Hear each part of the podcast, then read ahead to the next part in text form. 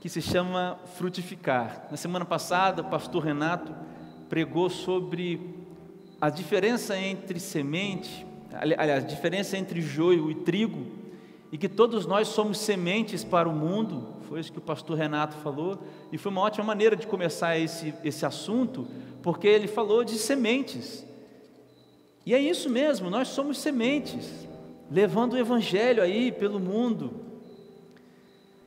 Mas eu creio que depois dessa mensagem e depois desse ponto, depois desse entendimento, melhor dizendo, eu acho que a gente pode aplicar isso que o apóstolo Pedro diz aqui, porque parece que ele fala para uma característica de pessoas que experimentaram ser sementes, mas já não são mais. Deixa eu começar fazendo então uma pergunta para você. Como é que você anda pela sua casa quando falta luz e, e é de noite, por exemplo? Está de noite, apagou, faltou luz. Como você se movimenta? Ou qual é a primeira coisa que você faz quando falta luz na sua casa à noite? Eu tenho certeza que a, a, grande maioria vai responder: eu procuro uma vela, eu procuro um celular, uma lanterna, alguma coisa nesse sentido. Ou seja, na escuridão, a gente não consegue enxergar, a gente não consegue ver. Bom, para quem o apóstolo Pedro está dizendo esse texto? Qual que é o contexto desse texto aqui?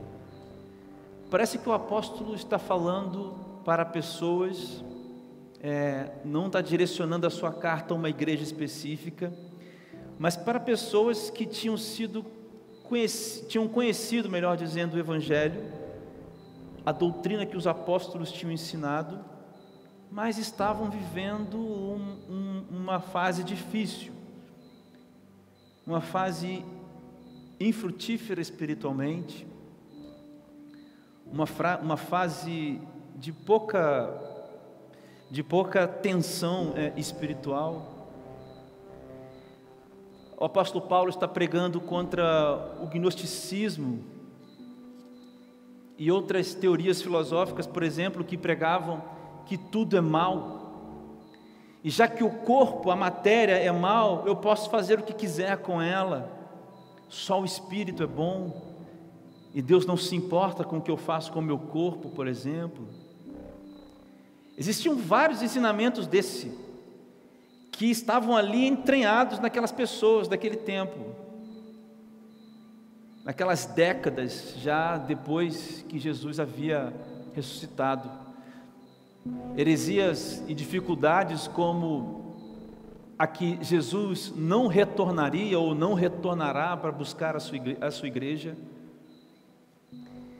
Ou seja, é uma ideia, a ideia é de um povo que tinha sofrido ou tinha passado por, uma, por um avivamento ou por um espasmo, alguma, alguma coisa nesse sentido, e logo depois tinha voltado à inércia, não caminhava para lugar nenhum.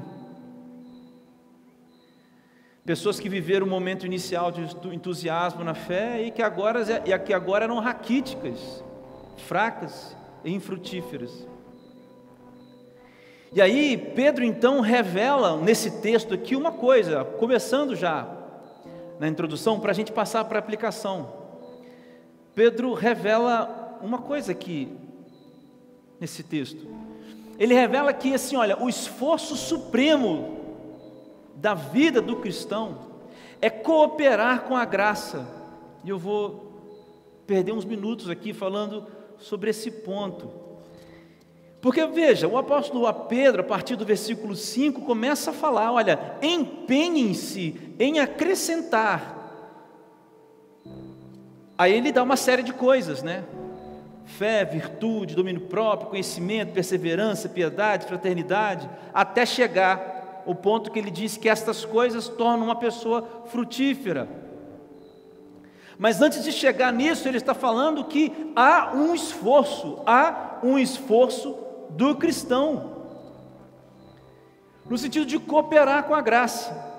E parece que ele concorda com o apóstolo Paulo Lá em Filipenses, no capítulo 2, versículos 12 e 13, o apóstolo Paulo diz assim: Assim, meus amados, como vocês sempre obedeceram, não só na minha presença, porém muito mais agora na minha ausência, olha só, desenvolvam, desenvolvam a sua salvação com temor e tremor, porque Deus é quem efetua em vocês tanto querer como realizar, segundo a sua boa vontade. Então Paulo, eh, desculpa, Pedro nos entrega uma ideia de que a gente deve acrescentar, cooperar com a graça de Deus. Ou seja, ou seja, existe algo que nós fazemos. Existe um esforço empregado, uma força empregada na nossa fé, na nossa salvação. E aí eu pesquisei um pouco essa palavra acrescentar. E essa palavra é uma palavra no grego que tem a ver com uma outra palavra que é a raiz de regente, sabia? De couro. Agora, o contexto disso aqui é muito bonito, Misael, o contexto dessa palavra porque a palavra empregada, ela, ela está inserida numa cultura grega. E quem era essa figura desse regente? Você sabe que a, a Grécia é famosa pelas suas comédias e pelos seus dramas. E mesmo antes de Jesus Cristo já eram organizados grandes espetáculos. Agora, esses caras que regiam esses grandes coros daquela época, daquela, da maneira deles, com o sistema musical que eles tinham na época, veja só, essas pessoas, elas mesmas subsidiavam, elas custeavam, elas pagavam as pessoas que iam cantar, ou se tivesse que ter roupa, elas pagavam essas coisas, elas corriam atrás de tudo, melhor dizendo, numa maneira assim prática da gente entender. A pessoa sentiu orgulho de ter uma responsabilidade imensa nas mãos, e ela não fazia só por fazer, ela fazia porque ela tinha o prazer de fazer aquilo. Era motivo de orgulho. Essa palavra acrescentar, meus irmãos, no versículo 5, você precisa ler esse versículo entendendo assim: olha, vocês precisam empenhar-se num esforço enorme e que esse esforço seja motivo de orgulho para vocês, de boa vontade nesse esforço. Você entende? Por isso que o apóstolo Pedro fala de uma ideia de um supremo esforço, cooperando com a graça. Não é qualquer coisa, não é qualquer jeito, não é de qualquer maneira, não é de qualquer momento, não é com qualquer coisa que nós temos, é com tudo que temos, como nós acabamos de cantar aqui.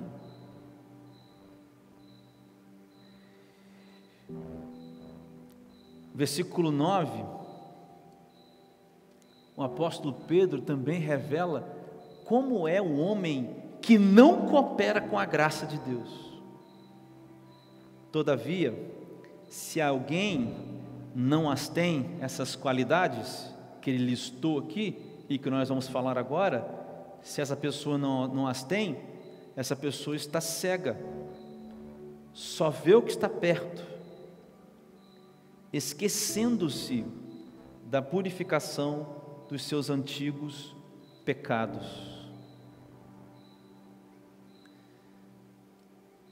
É uma palavra muito pesada e muito difícil. E é por isso que a luz se apaga. É por isso que parece que a gente não sai do lugar. A gente tenta hoje, tenta amanhã, tenta depois, mas não sai do lugar espiritualmente. É por isso que não dá frutos nas nossas vidas, frutos espirituais. Não estou falando do fruto espiritual que Paulo vai falar lá em Gálatas, estou falando de uma vida que revela Deus em todos os sentidos. É por isso que a gente não sai do lugar, porque a gente se afasta desse esforço. A gente se afasta dessa maneira de viver, de se esforçar grandemente, fortemente, cooperando com a graça. Então a gente é um, um hamster andando uma rodinha ou numa uma roda de laboratório. Anda, anda, anda, anda, mas não sai do lugar. Isso eu chamo de andar cego. É talvez a, o que é mais assim, ah, em, em oposição ao que o apóstolo Paulo diz em Colossenses 2, versículo 6: Uma vez salvos, andem enraizados em Cristo. Parece uma contradição do apóstolo Paulo.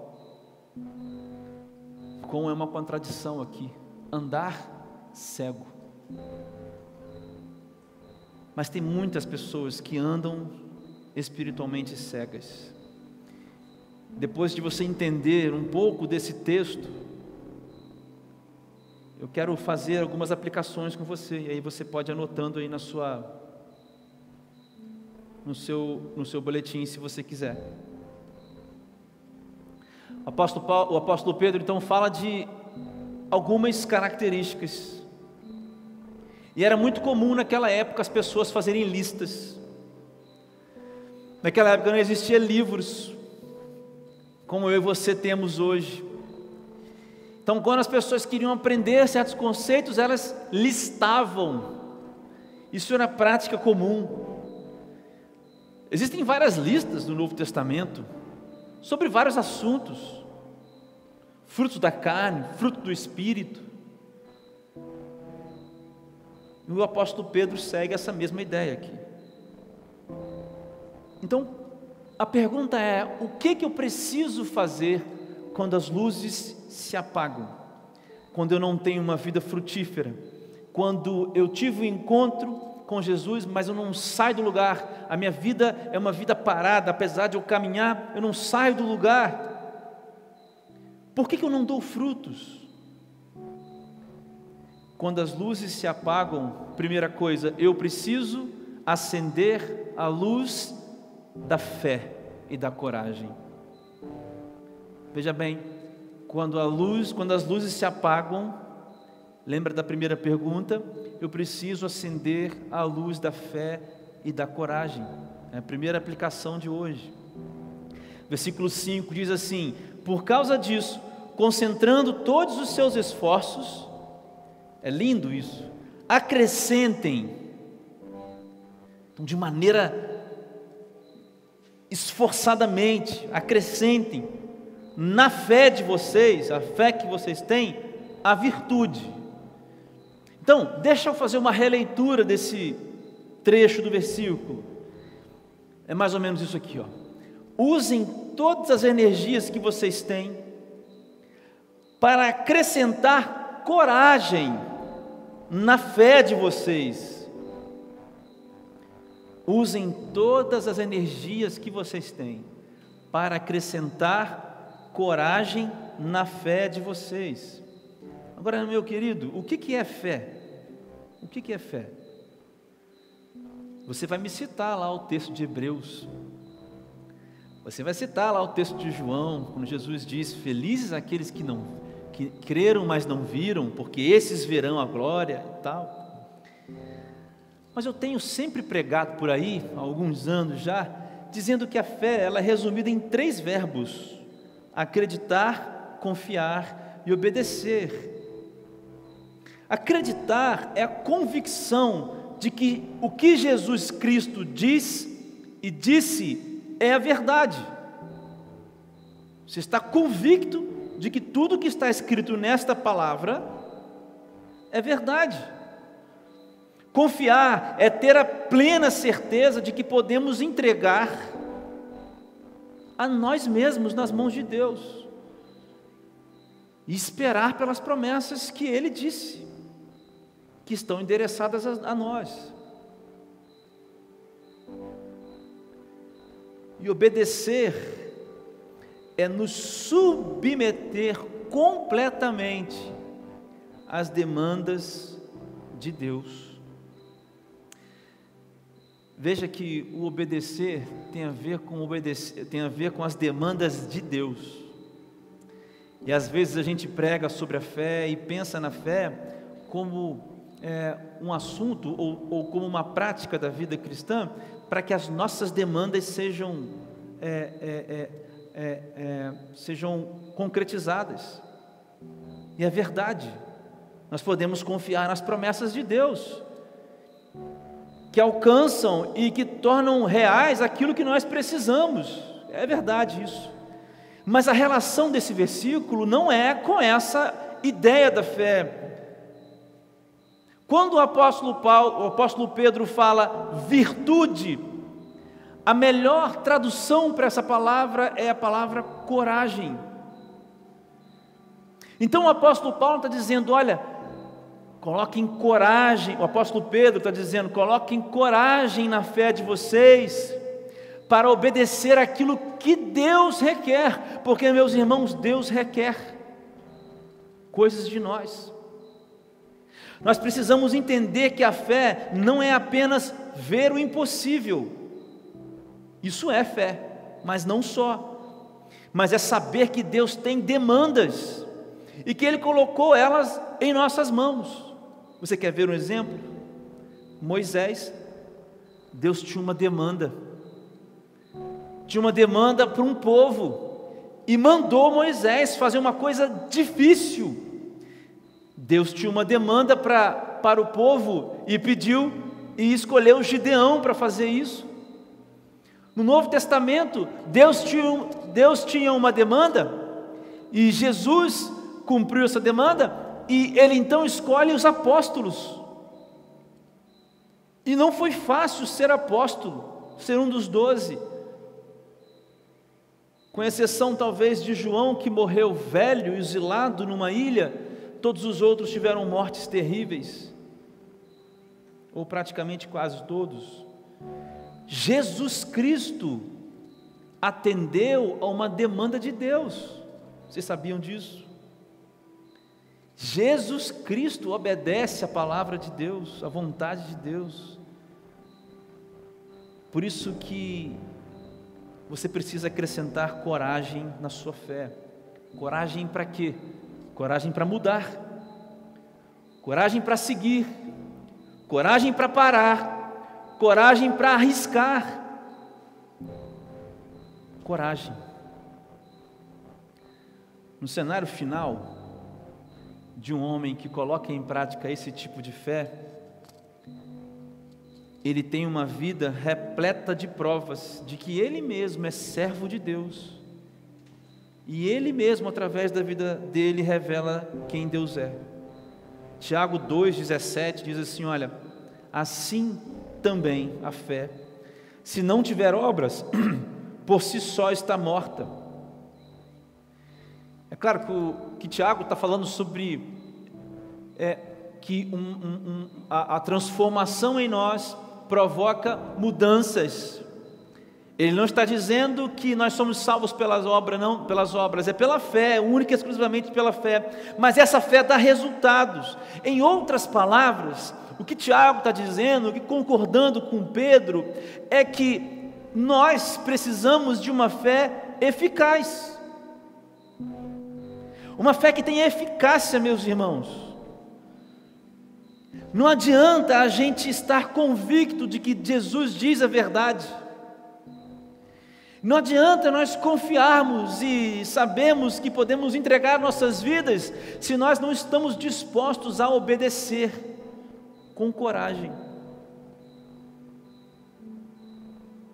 Na verdade, quem acredita e confia obedece.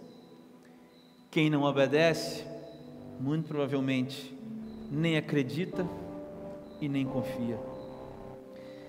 Quando falta coragem e fé, meus irmãos, a gente não dá frutos. Nós não damos frutos, aí nós não somos uma igreja frutífera. Nós não somos uma não somos pessoas que dão frutos. Segunda aplicação de hoje: quando as luzes se apagam, eu preciso acender, veja bem, a luz do relacionamento com Deus. Por causa disso, o versículo 5: concentrando todos os seus esforços, acrescentem à fé que vocês têm a virtude, e na virtude, o conhecimento. Veja, o conhecimento aqui está ligado com aquela ideia que nós falamos lá quando a gente estava estudando Efésios. Existem duas palavras no grego que querem dizer conhecimento. Uma palavra é gnosis e outra palavra é sofia. Daí vem filosofia, não sei o que, sofia, enfim. No grego, a palavra sofia está ligada ao conhecimento de coisas muito profundas. Por exemplo, de perguntas como: da onde viemos, para onde vamos, por que estamos aqui, qual o sentido da vida. Essas são questões difíceis e são questões profundas. E o apóstolo Paulo, lá em Efésios, no capítulo 1, diz que em Jesus Cristo está revelado esse conhecimento das coisas mais profundas. No entanto, o apóstolo Pedro usa a palavra gnosis e não a palavra sofia. E o que é a sabedoria ou o conhecimento aqui, é, melhor dizendo, o conhecimento no sentido da palavra gnosis é um conhecimento prático das coisas práticas da vida. Saber, por exemplo, é, o que é certo, o que é errado. Saber, por exemplo, como é, investir, talvez é, é, é, não gastar tudo o que tem, por exemplo, é um, é um bom conhecimento, é uma sabedoria. Você sabe que você não pode esbanjar as coisas, você precisa guardar. Você sabe que você precisa, por exemplo, guardar, ter reservas. Você sabe que você não pode entregar seu coração para qualquer pessoa, isso é um conhecimento da vida, das coisas. Você sabe, por exemplo, que você não pode construir uma casa sem fundamento, porque a física explica que a casa vai cair. O apóstolo Pedro está falando desse conhecimento da prática. Isto é, a fé corajosa e eficaz de vocês será revelada na vida prática de vocês, nas decisões, meus irmãos, que a gente toma, porque Jesus Cristo é essa revelação. Tiago capítulo 1, versículo 5 diz: Se alguém, porém, de vocês necessita de sabedoria, essa sabedoria, essa, gnosis. Peça a Deus, que a todos dá com generosidade e sem reprovações, e ela lhe será concedida. Agora presta atenção. A chave para encontrar conhecimento, para saber qual é a decisão, qual é o caminho que você tem que tomar, nessa decisão que você precisa tomar, ela está em Deus. Portanto, a questão é o quanto você conhece de Deus. Por isso que quando as luzes se apagam, eu preciso acender a luz do relacionamento com Deus. Não sei o que fazer. Se relacione com Deus. Não sei para onde ir. Se relacione com Deus. Não sei em que igreja devo ficar. Se relacione com Deus. Não sei como devo me portar com a pessoa que faz isso comigo, ou e eu preciso revelar o Evangelho no meu local de trabalho. Se relacione com Deus. Conhecimento. Quando falta sabedoria, irmãos, da nossa parte, nós também não damos, não damos frutos. Terceira aplicação: quando as luzes se apagam, eu preciso acender a luz do domínio próprio. Versículo 6 diz: Ao conhecimento, ou seja, acrescentem a essa sabedoria da prática da vida, o domínio próprio. Agora, a palavra aqui para domínio próprio é ecrateia. E o sentido literal dessa palavra é o seguinte: enfrentar-se a si mesmo. Olha só. Enfrentar-se a si mesmo. Ou seja, nós estamos falando de controle os seus impulsos, controle os seus desejos. Veja, meus irmãos, o que o apóstolo Pedro diz aqui no versículo 4. Presta atenção. 1 Pedro, é, segunda carta de Pedro, capítulo 1, versículo 4. O texto que nós lemos. E por causa da sua glória e excelência, ele nos deu grandes e preciosas promessas. Ponto. Agora vem, são elas que permitem a vocês participar participar da natureza divina, ó, participar e escapar da corrupção do mundo causada pelos desejos humanos. Veja que o apóstolo Pedro fala: participar, não se tornar divino. Isso significa que os nossos desejos, eles ainda estão em luta contra o desejo do espírito, ou os desejos do espírito. Nós estamos participando, coexistindo com a natureza divina em nós, porque nós somos a casa de Deus, o Espírito Santo de Deus habita em mim, habita em você. Então, se os nossos desejos estão em luta contra os desejos do Espírito, faz sentido dizer que eu enfrento a mim mesmo, a mim mesmo. Isso se dá em muitas áreas da vida.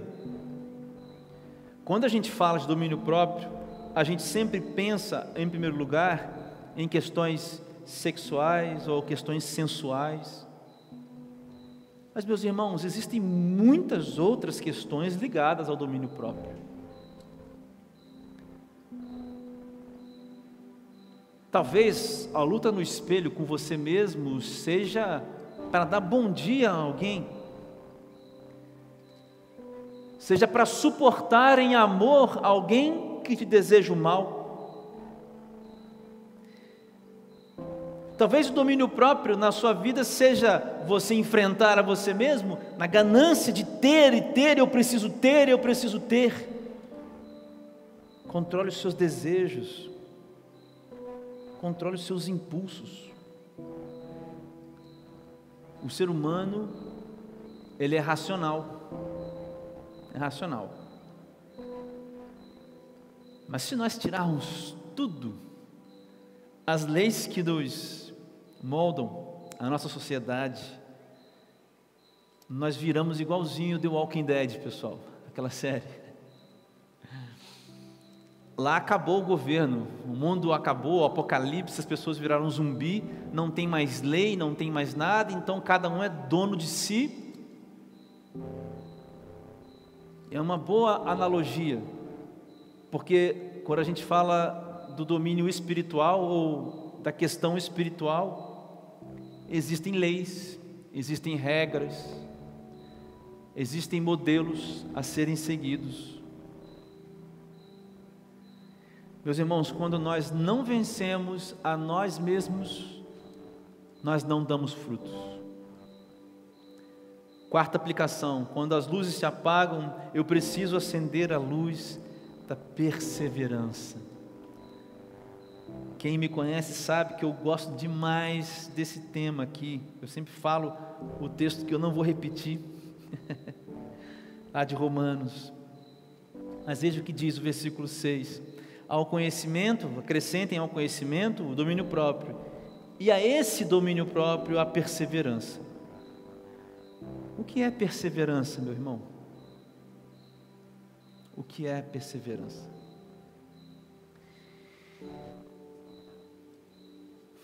Será que a perseverança é resiliência?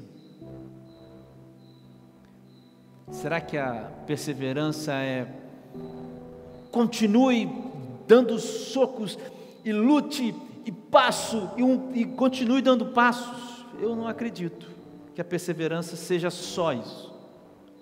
Eu acredito que é também isso. Muitos de nós, muitos de nós, vão alcançar essa expressão perseverança pela palavra paciência. Muitos de nós não terão forças para levantar, ainda, ainda. Muitos de nós estarão no, no, no momento em que será difícil continuar marchando. Muitos de nós encontrarão essa palavra aqui agora na necessidade de parar. Parar. Sem movimentos. Por isso, acredito que o apóstolo Pedro está falando aqui de paciência. Acredito que o apóstolo Pedro está falando de sentar, esperar, aceitar e suportar.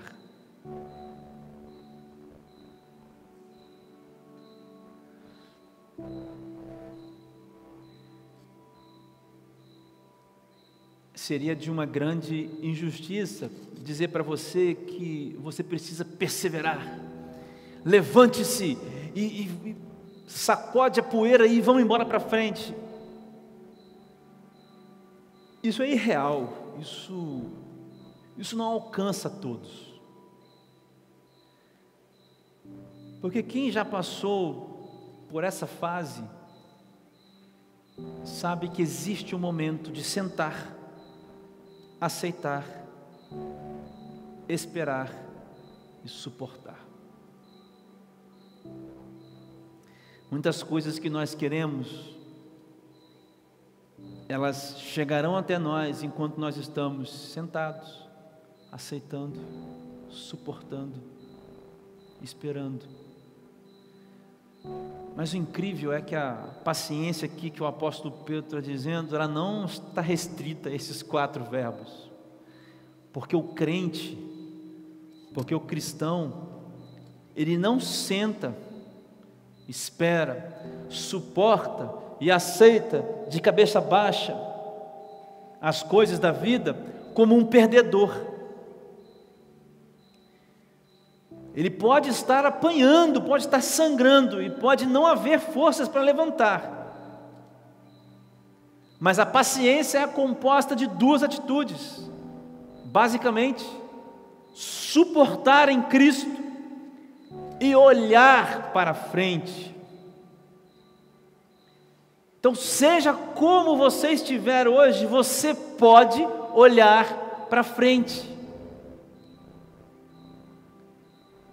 E nós precisamos, irmãos, aprender a sentar, aceitar algumas coisas que vão mudar, suportar, mas olhando para frente porque lá na frente a gente vê a cruz vazia de Jesus Cristo. Isso é ser paciente. Você quer saber o que é ser paciente? É suportar e olhar para frente. Isso é perseverar. Isso é uma das coisas mais incríveis do Evangelho para mim, porque por causa do Evangelho nós vamos sofrer por causa do Evangelho, nós teremos que abandonar certas coisas nós vamos sofrer. Mas nós continuamos olhando para frente. E o Espírito trabalha na gente enquanto a gente fica esperando. Meus irmãos, quando nós somos impacientes, ou seja, quando nós não somos pacientes, nós não damos frutos. Quando a gente é impaciente com as coisas, quando a gente quer andar quando está na hora de sentar, ou quando a gente quer ficar parado quando está na hora de levantar, ou em qualquer uma das situações, quando a gente não olha para frente e não aponta na direção de Jesus Cristo, nós não damos frutos. Seja paciente. Espere em Deus. Quinta aplicação: quando as luzes se apagam, eu preciso acender a luz da piedade. Versículos 6 e 7 ao conhecimento, acrescente o domínio próprio, o domínio próprio, perseverança, e a perseverança, a piedade, a piedade, a fraternidade, a fraternidade, o amor. Já estou finalizando.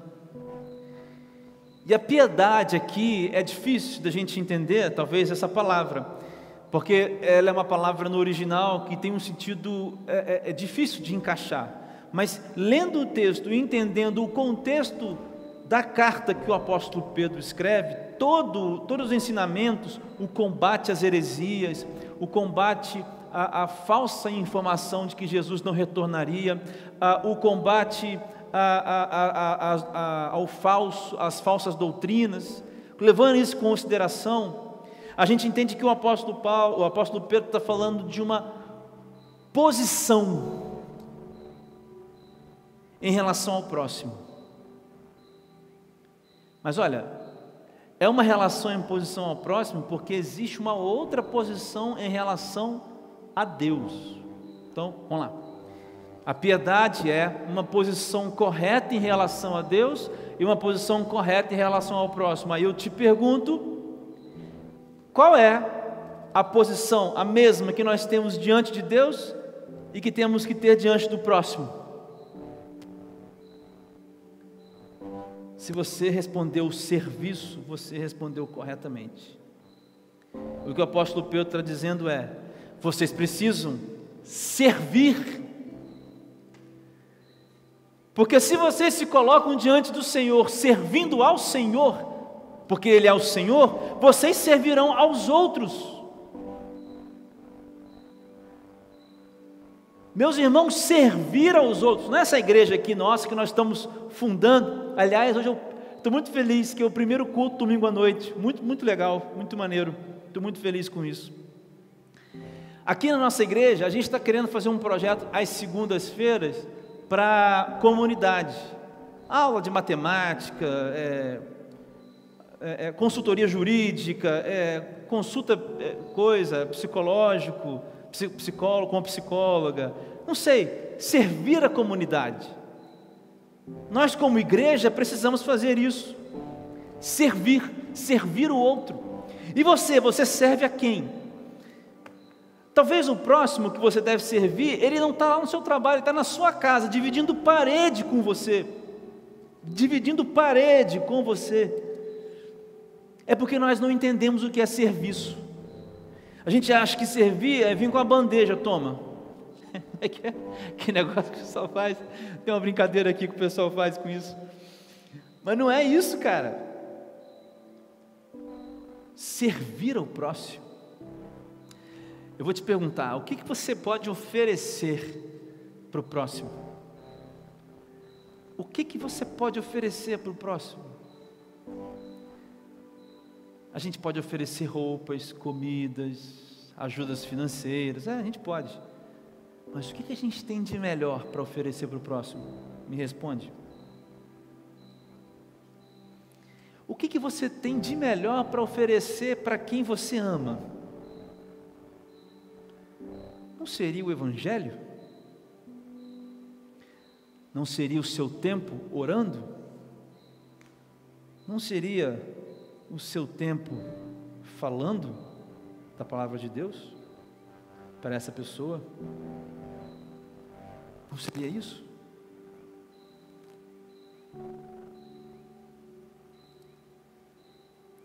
Eu acho que isso é piedade. Não é a pessoa piedosa lá, né? Assim, abaixa a cabeça, não posição correta diante de Deus, diante dos homens, posição de serviço. E a gente oferece o que nós temos de melhor para quem a gente ama e para todos. Porque se você vive uma vida em que você acha que está oferecendo melhor quando você cuida dos animais, quando você é, faz boas obras, você talvez esteja querendo justificar ou merecer a graça de Deus. Aí você está num campo difícil, meu irmão, porque ninguém mereceu e jamais merecerá. Deus dá por livre e espontânea vontade aos seus filhos o perdão pelos pecados. E uma vez alcançados por isso, nós anunciamos esse negócio para as pessoas. Isso é piedade. Sexta e última aplicação. Quando as luzes se apagam, eu preciso acender a luz do amor.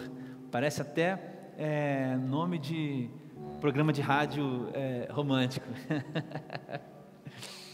Tinha um programa na 102 FM que ficava, acho que era Love Music, passava assim, cara, de noite. Era muito engraçado. É, versículos 6 ao 7 diz assim: ao conhecimento, domínio próprio, ao domínio próprio, perseverança. A lista continua. A perseverança é piedade, a piedade a fraternidade, a fraternidade o amor. A fraternidade está dentro da piedade, por isso que eu pulei e vim direto para o amor. Queridos, eu pergunto: que amor? O que, que você acha que é amor? À luz da Bíblia. Posso te falar uma coisa? Até o amor entre homem e uma mulher, à luz da Bíblia, não é o mesmo que prega-se por aí, é, fora do Evangelho. Qualquer relacionamento que a gente tenha, qualquer tipo de amor que a gente tenha, pelos pais, pelos filhos, pela esposa, pelo marido, pelo primo, pelo colega, pelos amigos, relacionamento com pessoas, ele passa por um relacionamento, perdão, por um tipo de amor, que é o amor sacrificial, é o amor ágape. Você não vai encontrar na Bíblia alguém dizendo: ame seu amigo da maneira que você acha que tem que amar o seu amigo, dentro das suas potências de amor internas. Então você não vai ver isso. Você vai ver, o mistério é grande. Apóstolo Paulo, como que Cristo amou a sua igreja e o marido deve amar a sua esposa, como que os irmãos devem se amar uns aos outros. Todas essas passagens e todos esses mandamentos, esses ensinamentos, eles são, é, eles são é, concebidos, à luz do amor sacrificial. Você deve amar as pessoas como Cristo.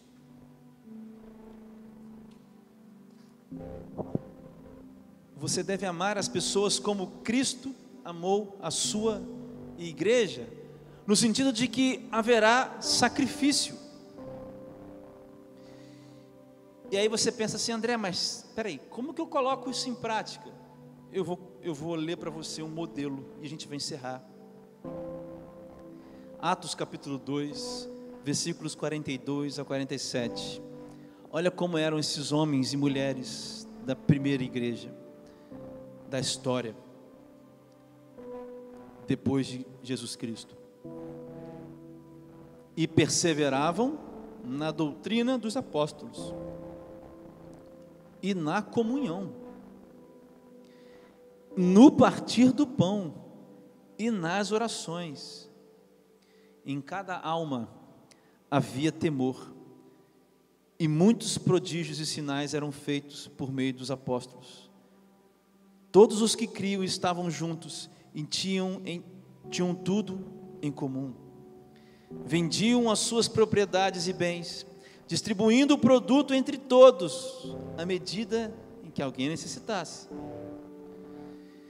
Diariamente perseveravam unânimes no templo partiam pão de casa em casa e tomavam as suas refeições com alegria e singeleza de coração, louvando a Deus e contando com a simpatia de todo o povo. Enquanto isso, o Senhor lhes acrescentava dia a dia os que iam sendo salvos. Eu tenho um sonho para essa igreja, nossa igreja pequenininha aqui Porque eu acho que enquanto a gente é pequeno, sim, a gente consegue viver esse negócio aqui. Perseverar na doutrina dos apóstolos, na comunhão, porque a gente está perto. Diariamente a gente perseverar no templo, em comunhão, louvar a Deus em, juntamente. Sabe, meus queridos, é, é, é talvez a. É, é por isso que em quase toda lista, como eu falei para vocês, de, de ações que a gente precisa ter, quase todas as listas, listas terminam no amor. Você vai ver isso em, primeira, é, é, em, em Coríntios, é, em Romanos capítulo 5, versículos 3 a 5 em vários outros textos do apóstolo Paulo, porque tudo aponta para esse negócio.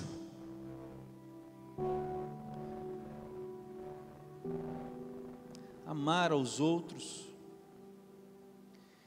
Se a gente não ama dessa maneira, todo aquele que não está no espelho, porque esse é o próximo, o próximo é todo mundo que não aparece quando você olha no espelho. Tudo, todas as pessoas que não aparecem, elas são o próximo.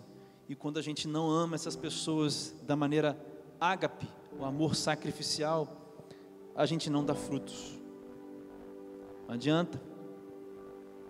Não adianta vir para cá cantar, pular, falar em línguas, rodopiar, orar, acumular orações se a gente não tem comunhão, a gente não se ama dessa maneira. Agora eu quero finalizar com você.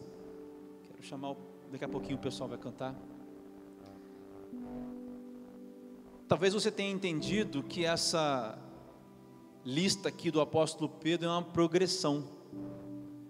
Então, primeiro tem que ter fé, coragem, é, já esqueci o outro, é, perseverança, paciência, piedade, não é assim não. Essas coisas estão crescendo todas ao mesmo tempo. Você ouviu elas aqui elencadas, primeiro, segundo, terceiro e quarto lugar, como a lista está escrita no texto. Mas isso não significa que você tem que pular de um para o outro. Todas essas coisas precisam crescer ao mesmo tempo. E eu vou fechar versículo 8 porque estas qualidades, estando presentes, ao mesmo tempo e aumentando cada vez mais, farão com que vocês não sejam inativos, nem sejam infrutíferos no pleno conhecimento do nosso Senhor Jesus Cristo. Eu não sei qual foi o ponto que Deus, talvez o Espírito Santo tenha tocado na sua vida hoje. Mas eu creio que há um momento, há uma chance hoje, há um, um lugar aqui agora de renovo, de pedir ao Senhor para nos renovar,